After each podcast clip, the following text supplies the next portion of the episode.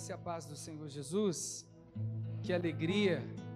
Já me sinto em casa, pastores, amigos do peito, pessoas que acompanharam até a minha infância que estão aí. Uma alegria poder servir. Obrigado.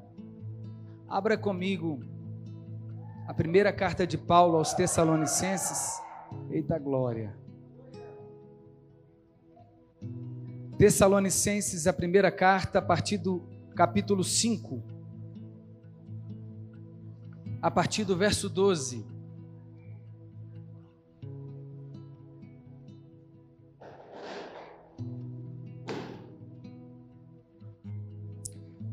Vigia, tá, irmão? Obrigado. Você já sabe, né?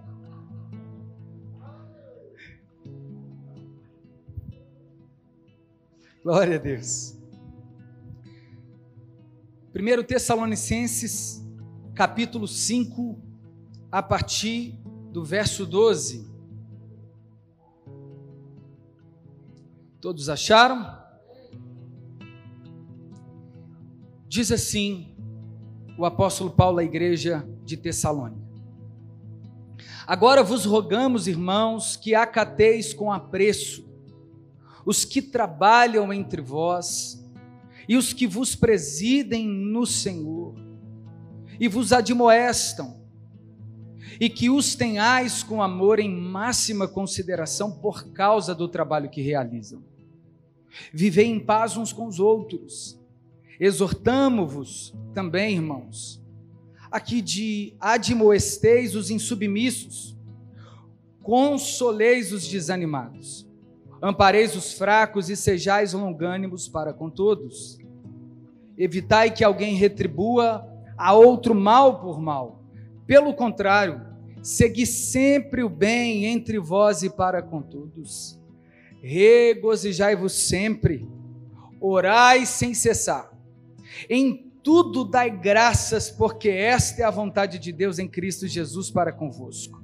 Verso 19: Não apagueis o espírito, não desprezei as profecias, julgai todas as coisas retende o que é bom, abstende-vos de toda forma de mal. Terminando, o mesmo Deus de paz vos santifique em tudo, o vosso espírito, alma e corpo, e sejam conservados íntegros, irrepreensíveis na vinda de nosso Senhor Jesus Cristo. Fiel é o que vos chama, o qual também os fará. Irmão, orai por nós. Pai, nós queremos agradecer o Senhor por esta oportunidade que temos. A tua palavra é viva e eficaz, mais penetrante que uma espada de dois gumes. Ela é apta para discernir os nossos pensamentos e as intenções do nosso coração. É ela que divide a junta Senhor meu Deus, da medula, a alma do espírito, ela entra no mais íntimo, aonde o homem não pode tocar, Deus. Por isso suplicamos para que o Senhor nos comunique, através da tua palavra, as verdades celestiais, para a glória do nome santo de Jesus. Amém.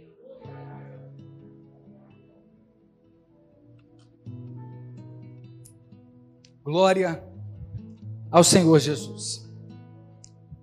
Meus irmãos, nós estamos diante de uma carta peculiar. Seria a primeira epístola de Paulo, diferentemente de uma carta. Normalmente as epístolas elas precisam ser mais direta ao assunto. Se gasta poucas palavras para uma verdade talvez até mais complexa. Mas me, per, me permita localizar dentro da igreja de Tessalônica. Paulo escolhe sempre estrategicamente as principais capitais das cidades daquele mundo antigo. Quando o apóstolo Paulo escreve a primeira epístola aos irmãos, aos irmãos de Tessalônica, o apóstolo Paulo estava na sua segunda viagem missionária. juntamente agora com Silas, a quem ele conhece a partir da cidade da Galácia, ou Silvano, aquele que depois canta com ele no cárcere.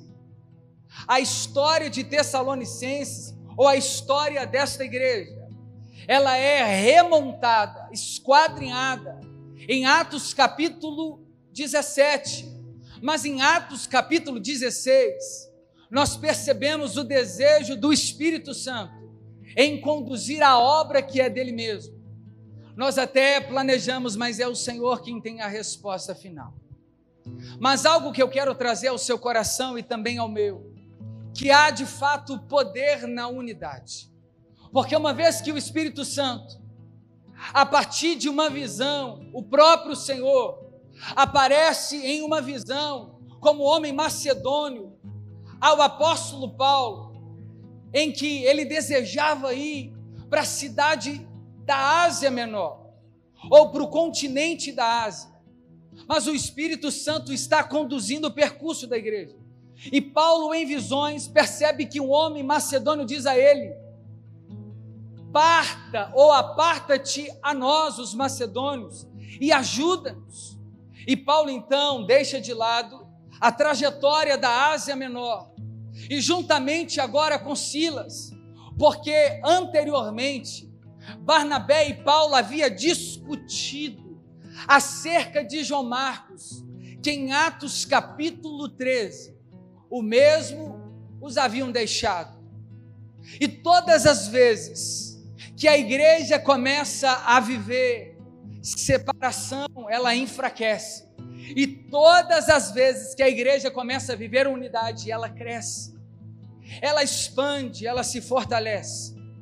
E Barnabé e Paulo têm a sua primeira desavença acerca do jovem João Marcos.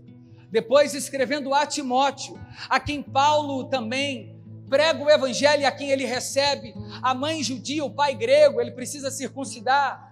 Escrevendo a sua segunda carta a Timóteo, já numa masmorra já pronto a ser degolado pelo imperador da época romano.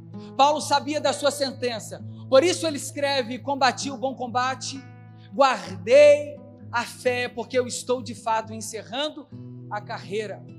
Mas antes que Paulo deixasse essa sentença, ele também diz: Traga-me João Marcos, porque muito é útil ao episcopado, ao meu ministério. A igreja precisa reconhecer que ela não é igreja sozinha.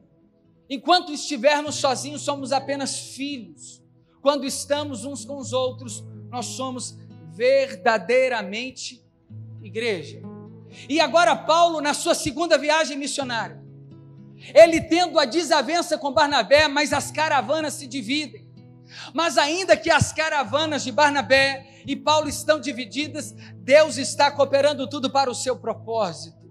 O interesse de Deus, ainda que há momentos de separação entre nós, assim como na igreja primitiva, uma hora nós precisamos reconciliar, uma hora nós precisamos reaver, pegar na mão um do outro de novo e dizer: Eu preciso, eu dependo de você, porque é só assim que nós somos um corpo.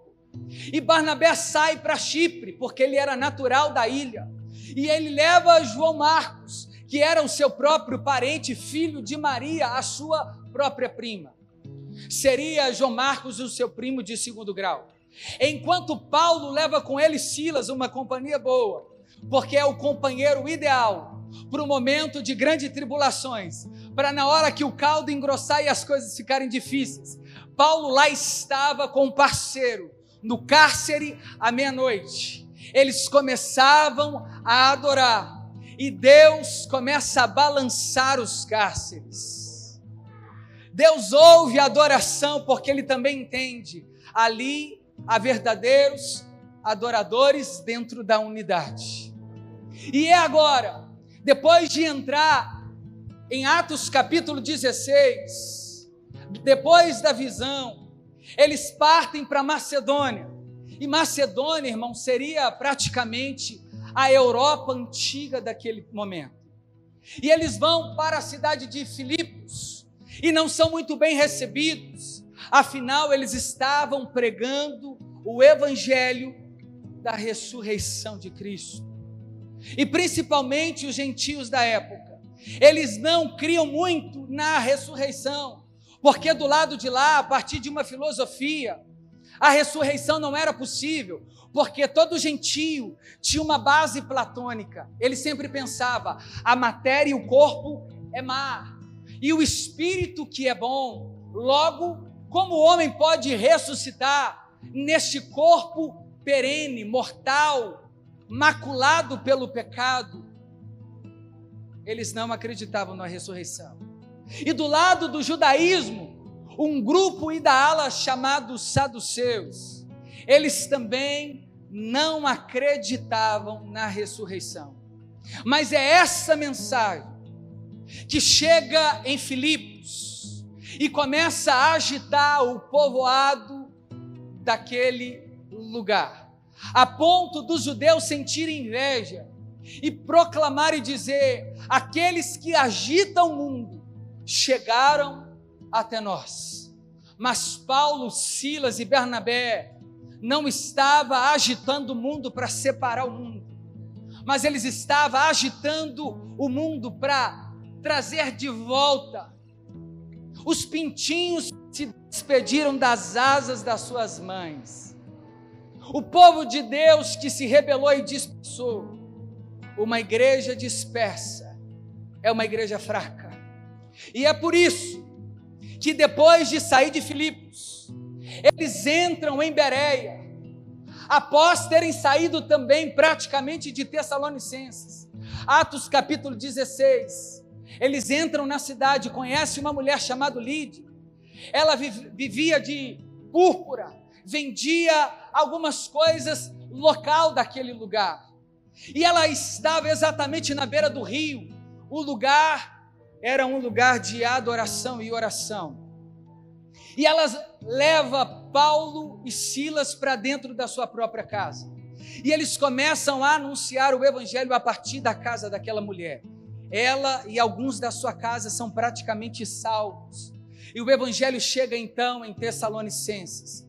Paulo fica três semanas na cidade de Tessalônica, uma cidade praticamente considerada como livre. O Império Romano dominava, mas ele deixava uma praxis. O que, que isso quer dizer? Uma certa paz dentro daquela cidade, mas eles não podiam sair daqueles limites. É aí que Paulo e Silas estão naquela cidade agora junto com Timóteo também mas perseguidos, porque eles estavam pregando Cristo, aquele que ressurgiu dentre os mortos. Eles são agora tomados por inveja entre aqueles que deveriam abrir as portas para eles. São os próprios judeus que começam a perseguir Paulo, Silas e Barnabé aqueles que conheceram a revelação especial, aqueles que viviam a partir da, da leitura de Moisés. Os judeus deveriam ser os primeiros irmãos, os primeiros a se achegarem, a facilitar a obra. Mas esses mesmos se separaram e dividiram o corpo Paulo escrevendo aos Romanos, no capítulo 9, depois no capítulo 13, ele diz: eles receberam a revelação especial, porque eles são os ramos naturais. E eles se separaram do corpo.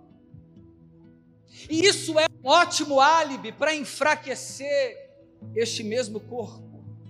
E são os próprios judeus que começam a perseguir Paulo, Silas e Barnabé. Eles têm que deixar a cidade correndo. Mas antes que eles deixassem a cidade correndo, eles já haviam pregado o evangelho em Tessalonicenses, em Tessalônica. E isso ninguém foi capaz de tirar do coração daqueles irmãos. É por isso que Paulo escreve esta primeira carta, porque enquanto fica Silas e Timóteo lá, só Paulo atravessa em direção a Atenas. Quando ele chega em Atenas, O desejo de Paulo era ter de novo Silas e Timóteo com ele, porque Paulo entendia não dá para caminhar sozinho. A igreja foi chamada para viver a unidade e eles estão retornando, mas na medida que eles voltam, o próprio Timóteo dá notícias tristes acerca da igreja de Tessalônica. O momento era de escuridão. O evangelho que outrora Paulo estivera pregando ali, da ressurreição, estava sendo colocado em xeque. Além deles pararem de crer, eles estavam parando. Eles estavam começando a viver um verdadeiro propósito da sinagoga de Satanás. Divisão. Feito a introdução, entramos no texto. Capítulo 5, a partir do verso 13. Entretanto, devemos sempre dar graças a Deus por vós, irmãos amados. Perdão, irmãos, pulou a página. Agora vos rogamos, irmãos, que acateis com apreço os que trabalham entre vós e os que presidem no Senhor e aqueles que admoestam. Depois que Paulo ouve que Timóteo disse que a igreja passava por diversidade, entrou no meio da igreja de Tessalônica algumas heresias. E essas heresias estavam dissipando a igreja. E a heresia, ela nasce sempre de uma meia verdade. E a partir daí, os tessalonicenses começaram a sentir medo acerca da parúzia ou da volta de Cristo, a escatologia. Eles começaram a pensar assim: será que Jesus vai voltar hoje? Alguns deixavam até de trabalhar, outros estavam praticamente abandonando a vida cotidiana da comunhão. E Paulo começa a perceber a partir do relato de Timóteo que a liderança do próprio Paulo dentro da igreja de Tessalônica estava sendo descredibilizada. Então Paulo percebe perigo, porque uma igreja que não reconhece a liderança é uma igreja fraca, é uma igreja que está tendenciosa a não perseverar, porque Deus confiou anjos à sua igreja.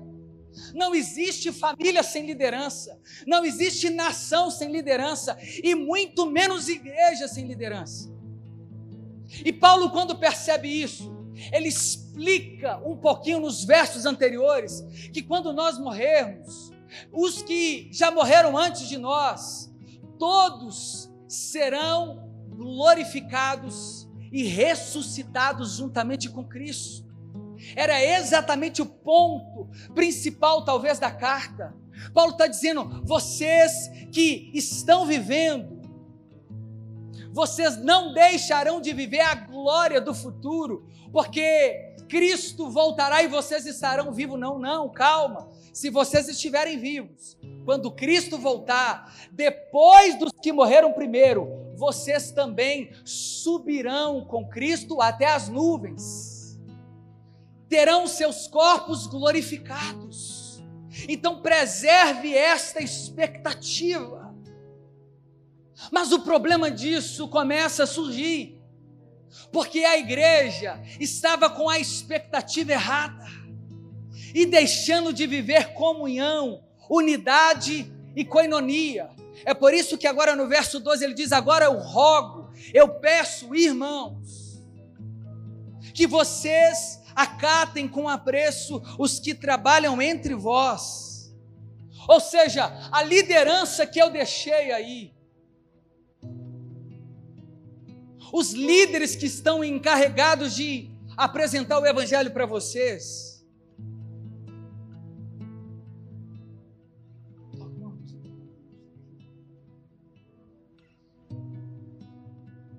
Tô, tô, tô, tô com medo um pouquinho, está um clima de, né? Dark. Aleluia. Noite feliz. Não é isso não. Volta aqui, volta aqui.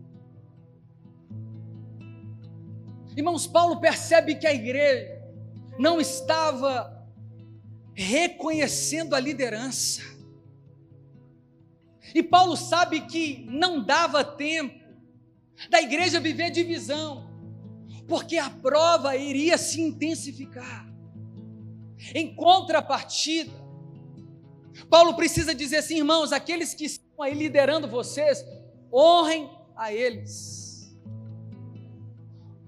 O posto de liderança não é um posto de privilégio, mas de mordomia. É Deus quem levanta a liderança na igreja. E a igreja precisa reconhecer que é Deus que levanta esta liderança e honrá-las. O problema que nós enfrentamos até os dias atuais é quando nós estamos vivendo em harmonia, mas dentro do nosso próprio grupo e enfraquecendo através das nossas ações e palavras as próprias lideranças que o Senhor nos confiou. E isso faz com que a gente perca a oportunidade de sermos guiados pela direção que Deus dá aos líderes. Paulo precisa orientar a igreja de Tessalonicenses, dizendo assim: irmãos, ore pelos seus líderes, sirva os seus líderes, seja unido ao seu líder. Se de um lado o líder precisa entender que ele está naquele posto para a glória de Deus, a liderança precisa entender que o líder, por muitas vezes, precisa corrigir. E isso está relacionado à unidade.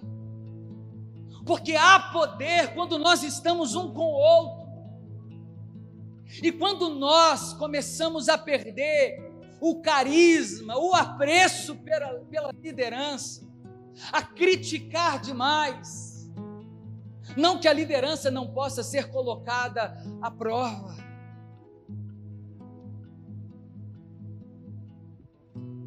Mas o problema é que a igreja de Tessalônica começou a desprezar os líderes que havia dentro dela.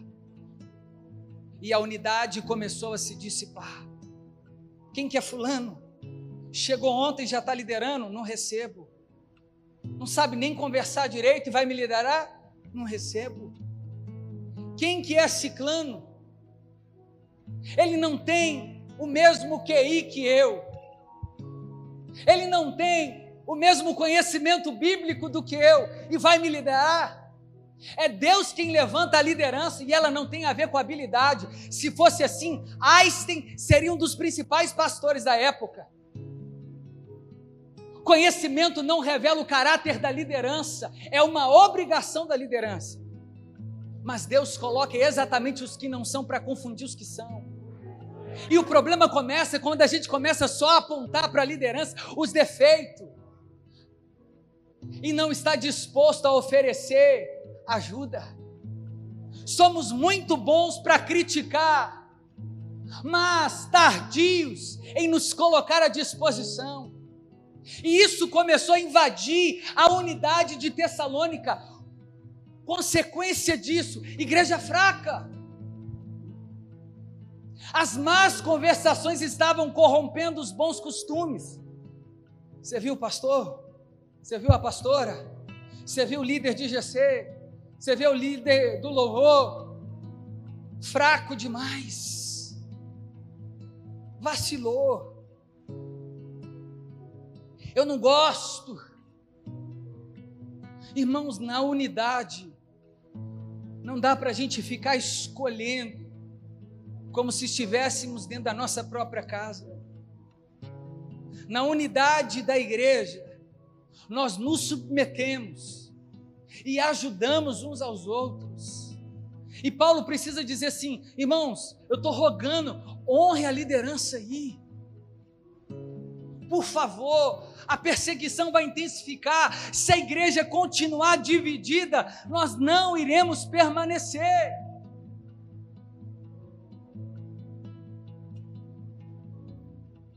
Você liga para o seu pastor para orar por ele? Você já ligou um dia?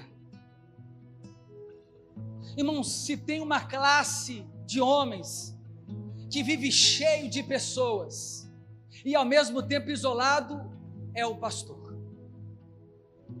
Porque todo mundo acha que ele sempre está bem, mas não está.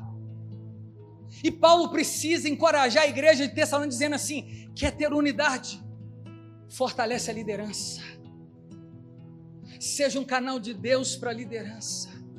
Alivie o fardo da liderança, porque fazendo assim, a liderança terá também de você a unidade para que ela mantenha-se perpetuando sobre um direcionamento de Deus a partir da igreja que Deus a confiou. Fortalece, dá força. A crítica é muito boa, mas quando ela é exagerada, ela esmurece o líder. Use a sua boca para abençoar. Para de pisar na garganta dos líderes que passaram pela sua vida e vacilaram com você. Você vacila também. Ou você está achando que você é esse ouro todo de Ofir? Enquanto nós não reconhecemos as nossas lideranças, orar, atribuir apreço entre aqueles que trabalham dia e noite, oram, preparam a conferência, pega esses caixotes lá no Ceasa, traz a samambaia de casa, arranca essas lâmpadas da barraquinha para trazer para cá. Você acha que isso não dá trabalho, não? Paulo está dizendo assim: trata com apreço, que esse povo está querendo conduzir vocês ao bom pastor, eles vão falhar como vocês, mas honre a liderança, eu é que levantei elas. Se errou, chama no cantinho antes de pôr no microfone. Pastor, negócio lá não é bíblico, não. Com graça. Líder, aquilo que você falou na célula é nada a ver, mas não. Faz questão de expor no meio da célula do GC. Faz questão de expor nas redes sociais, com indiretas. Aonde que está a unidade nisso? Depois a gente tem a cara de pau de vir para o culto para te adorar. Oh, não foi nada. Não está reconhecendo quem está do lado, vai querer reconhecer quem não vê. Se não consegue perdoar quem falhou com você, como é que você vai receber perdão daquele a quem você cometeu delitos impagáveis? 13. E os que tenhais com amor e máxima consideração não é para você bajular a sua liderança. E líderes, não aproveite do seu cargo. Cargo de liderança não é posto de general. Cargo de liderança não é status. Ah, eu quero ser líder rápido, por quê? Qual que é a motivação? Nós precisamos aprender verdadeiramente a compreender que quanto mais o Senhor nos usa, mais devemos servir a igreja.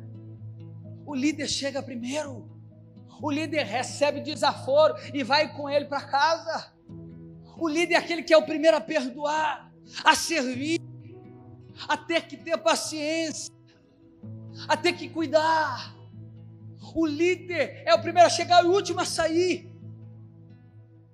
Então, se um de um lado o Senhor te encoraja a honrar a sua liderança, do outro, liderança, encoraje os seus liderados. Você não é o dono dos seus liderados.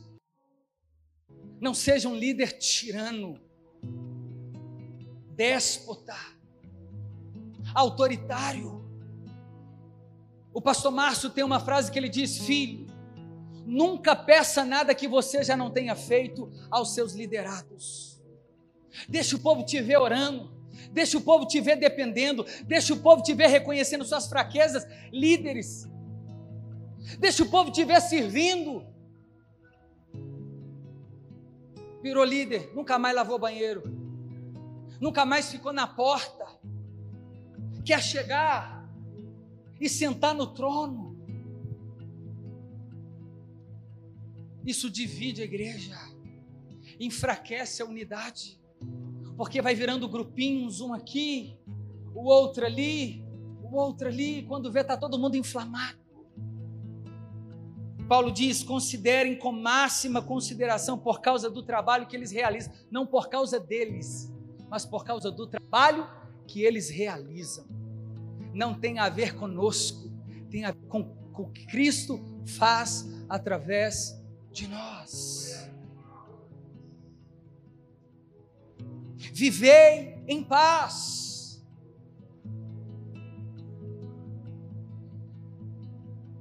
crente que vive atribulado. Em Tessalonicenses, a unidade estava começando a enfraquecer, porque havia um grupinho, um grupinho dos que estavam com medo da volta, eles estavam perturbando a igreja.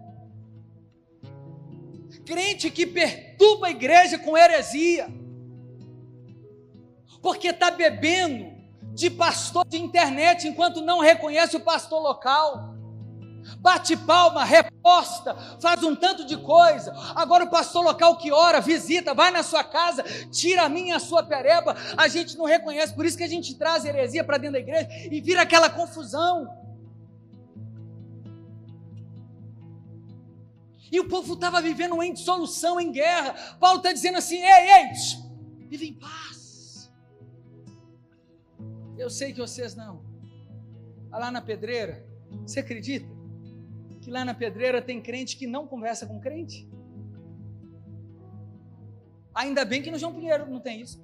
imagina só, se aqui tivesse, a gente estava perdido aqui hoje. Irmãos, tem gente aqui que precisava ensinar a gente lá. Não vive, não vive em paz, um coração agitado. Ele sempre está pronto a causar montinho dentro da igreja, a polenha na fogueira, a causar dissensão. É polêmico demais. Põe um tanto de defeito, mas não participa de um evangelismo. Não serve, não busca uma água. A unidade está onde? A responsabilidade da igreja está em que todos devem viver uns com os outros em paz. Tem um problema com o irmão, chama ele, corrige, exorta, consola. Se ele não reconhecer, chama outro irmão e tenta fazer a mesma coisa. Se ele não reconhecer, chama o segundo irmão. E se ele não reconhecer, leva ele diante da igreja. Se ele não reconhecer, deixa ele, que é só Jesus ali para tratar mas a sua parte você fez. Mas resolve, em paz. Aí fica lá na pedreira, aqui não. Aí um pessoal da banda do louvor não conversa com o pessoal da cantina. O pessoal da mídia não conversa com o pessoal da intercessão, lá na pedreira. O pessoal do bazar não conversa com o pessoal do evangelismo. Mas a gente está aqui participa de conferência de unidade. É mais fácil colocar a camiseta do que colocar a carapuça. Porque quando a carapuça entra, fica difícil. Que a gente tem que se submeter à humildade e recomeçar tudo de novo. Enquanto a gente viver falta de paz, nós não viveremos a verdadeira unidade e não conheceremos o poder da igreja através do senhorio de Cristo. Terminando. Exortando 14. Irmãos, que admoesteis os insubmissos. O que estava acontecendo lá em Tessalonicenses por conta dessa heresia? Além deles não reconhecer os líderes, eles estavam desobedecendo os líderes com outros ensinamentos e alguns pararam até de trabalhar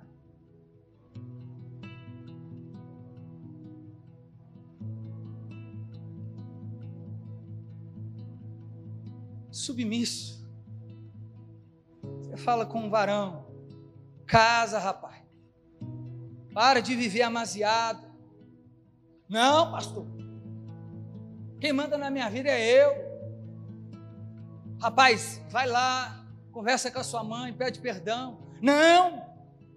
Vai lá no outro líder, conserta. Não, é ele que errou. Aquela pessoa que você não consegue falar nada, porque ele já está cheio dele mesmo. Ele é muito bom. Ele não consegue submeter a ninguém. Não submete a nada.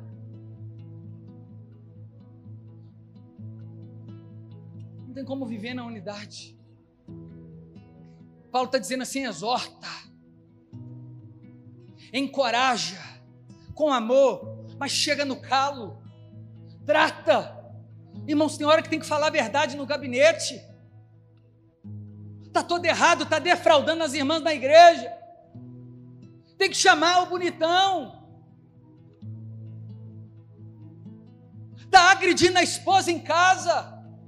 Tem que chamar o machista. E falar para ele aonde que ele deve estar. Tem que exortar para ver se cresce, para ver se amadurece, para ver se entende algo de Deus está acostumado a receber aplauso demais, com rei na barriga. Paulo está dizendo assim: exorta. Só que a gente vai exortar hoje, sai da igreja, abandona a liderança, sai do grupo do WhatsApp, sabe por quê? É menino. E crente menino vive de leite, enquanto crente maduro na unidade recebe alimento sólido. Não pode falar nada. Cresce o tupete aumenta o beiço, sai batendo grosso e ainda fala mal da liderança. Quem faz isso não é crente, não é servo, não é discípulo, é hipócrita. Paulo diz assim: corrige, exorta,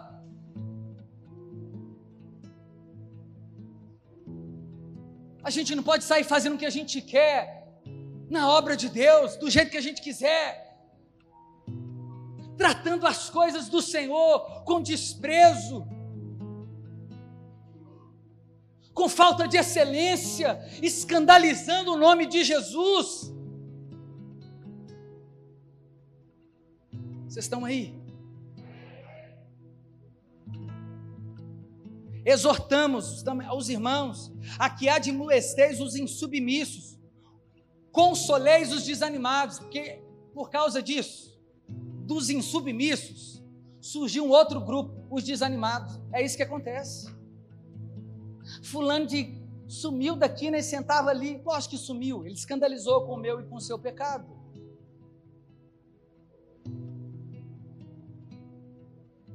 A nossa fofoca tirou aí da igreja.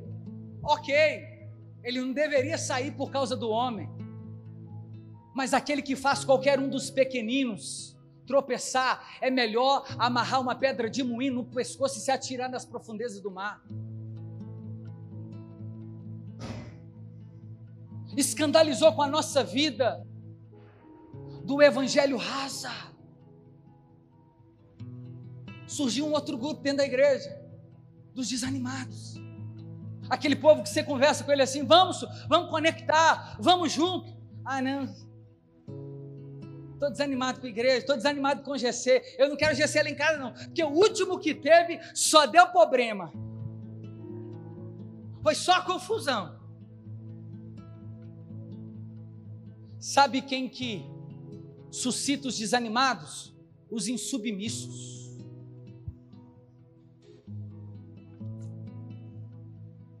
Os que dividem a igreja de Cristo, os hereges.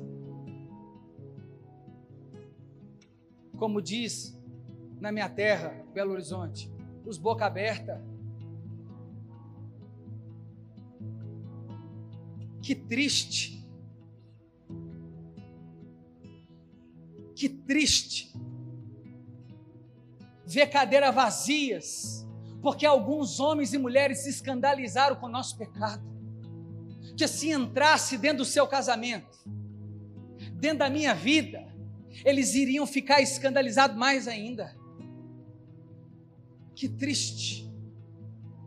Por isso que Paulo precisa falar assim: agora consola. O que, que é isso? Chora com eles. Os remanescentes falam assim: não, não, não, não, não vai embora, não. Fica firme. Olha para Cristo. Vamos junto. Não, não, não, segura aqui na minha mão. Vamos junto. Não, nós estamos aqui todo mundo conectado, como foi apresentado no teatro. Não, não é assim que faz. É desse jeito. Conta comigo. Eu me coloco à disposição. Ei, peraí, eu vou com você. Deixa eu orar por você. Paulo pede isso. Console os desanimados. Ampare os fracos.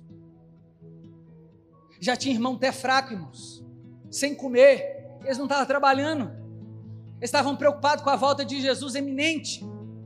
Aí Paulo está dizendo assim: aconselha e encoraja os fracos, porque além deles estar fraco fisicamente, eles também estão espiritualmente. A gente tem que, no poder da unidade, perceber, ficar ligado. Fulano entrou diferente, meio cabisbaixo, está acontecendo alguma coisa, irmão? Posso orar por você? Deixa eu, deixa eu passar essa semana inteira te ligando, orando por você. Toma aqui um vídeo, toma aqui um versículo. Encoraja, fortalece o fraco. Poder da unidade. E Paulo continua dizendo assim: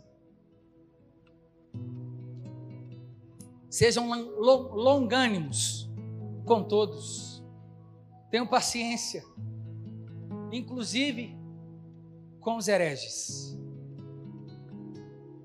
inclusive com os, os que dissipam. Calma. Tem uns irmãos que a gente tem que ter calma, tem que ter um pouco de paciência. É assim, irmãos. Ou às vezes ele está vivendo a euforia, ou às vezes ele está vivendo a carnalidade, tem que ter calma, porque um dia ele pode voltar a viver a euforia e o outro pode ser que um dia ele tenha que reconhecer que não é bem assim. Então calma, vai dar tudo certo. A gente está perdendo a paciência entre nós. Com os que são crente demais e com os que são carnal demais. A gente tem que ter paciência. É o que Paulo está falando para mim e para você. Verso 15: Evitai que alguém retribua outrem mal por mal grande problema da igreja.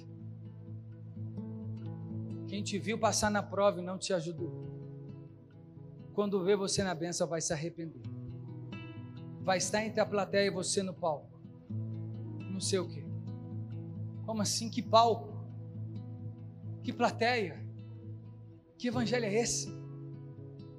O palco já foi tomado. E o principal protagonista é Jesus Cristo de Nazaré o centro, o único. E como ele fez, sendo Deus, não usurpou e ser igual a Deus, mas antes esvaziou a si mesmo, tomando a forma de servo, se entregando a nós, nos servindo. É isso que a gente precisa fazer, pagar o mal com o mal. Teve a oportunidade na unidade de pisar no irmão, sirva ele. Quem te feriu, dá outra face. Fácil? Não, mas pela fé é possível. E dentro de casa também. Com a esposa, com o pai, com o filho, com os amigos, com a liderança. Ainda bem que aqui na João Pinheiro não tem, mas lá na minha igreja tem crente vingativo. Fica de pé no seu lugar.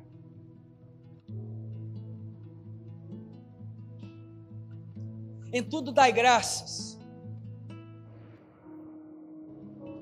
Regozijai-vos sempre.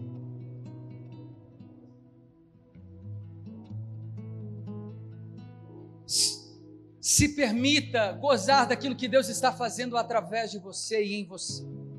Seja grato de onde Deus te tirou, o que Ele está fazendo na sua igreja, o preço que Ele pagou por nós na cruz.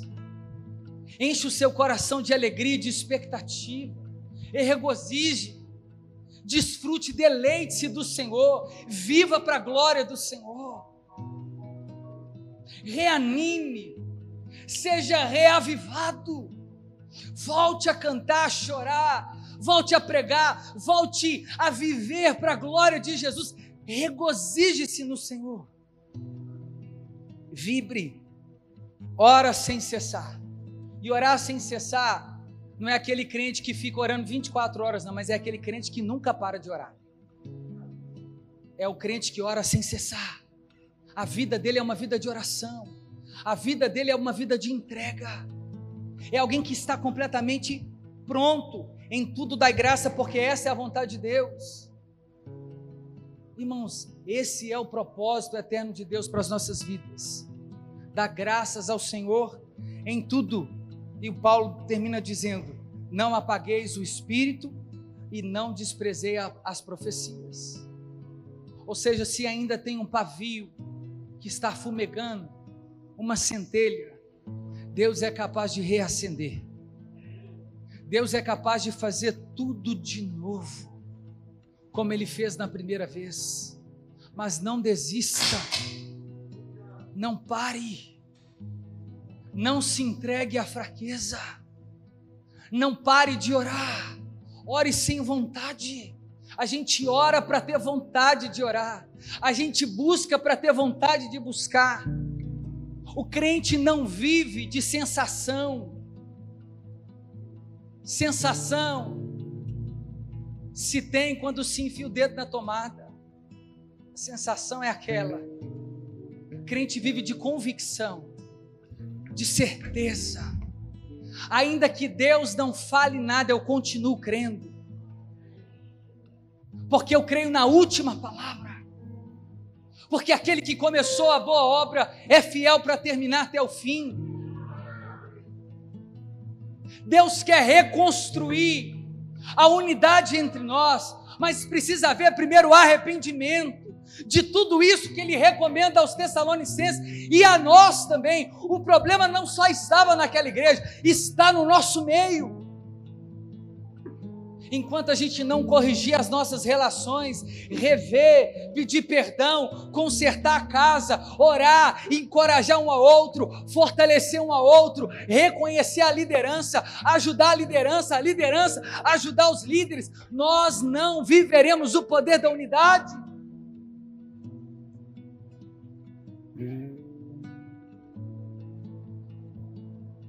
Paulo termina dizendo: não apaga o espírito porque é tudo que eu e você temos de mais precioso.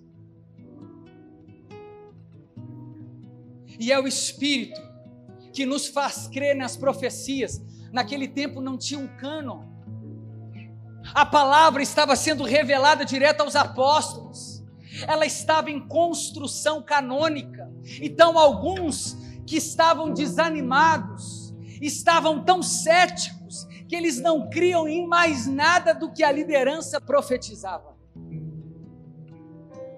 É o cristão que está na igreja de domingo a domingo. Já sei. Ah, isso aí eu não creio mais não. A última profecia que Deus fez aí, parecida com essa, não aconteceu. O Senhor não é filho do homem para que minta, muito menos para que se arrependa. Não apague julguem todas as coisas.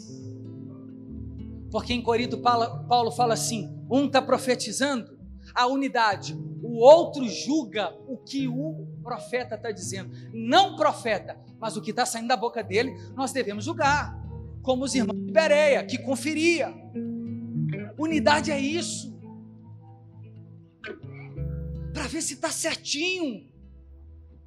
Irmãos, isso é unidade, é construção cada um contribuindo com o seu dom, com o seu talento, com o seu chamado, e nos abstendo do mal, porque essa é a vontade de Deus para a nossa vida, amém? Senhor, nos ajude, Pai. Nós precisamos reconstruir os muros, nós precisamos reconstruir as nossas relações a nossa unidade está fraca. O egoísmo, Deus, em muitos momentos, ele, ele reina em nosso coração. A soberba, a prepotência, a altivez. Ah, Jesus, nós queremos tanto sair dessa noite, amando uns aos outros, sem divergência, de forma autêntica e coerente. Que o abraço seja de verdade. Que o aperto de mão seja de verdade. Que o tamo junto esteja realmente juntos. Senhor, que possamos nos preocupar com aquele que saiu do aprisco e corre perigo na boca dos lobos lá fora. Nos ajude a nos preocupar uns com os outros, para que a vontade do Senhor continue sendo feita. Nos ensine a amar e a reconhecer a nossa liderança. Assim como nós, eles têm limitações, mas nós queremos servir o Senhor também a partir da nossa liderança. Honrá-los, aliviar o fardo. É melhor serem dois do que um. É o que nós te pedimos para a glória de Deus Pai, Filho e do Espírito Santo.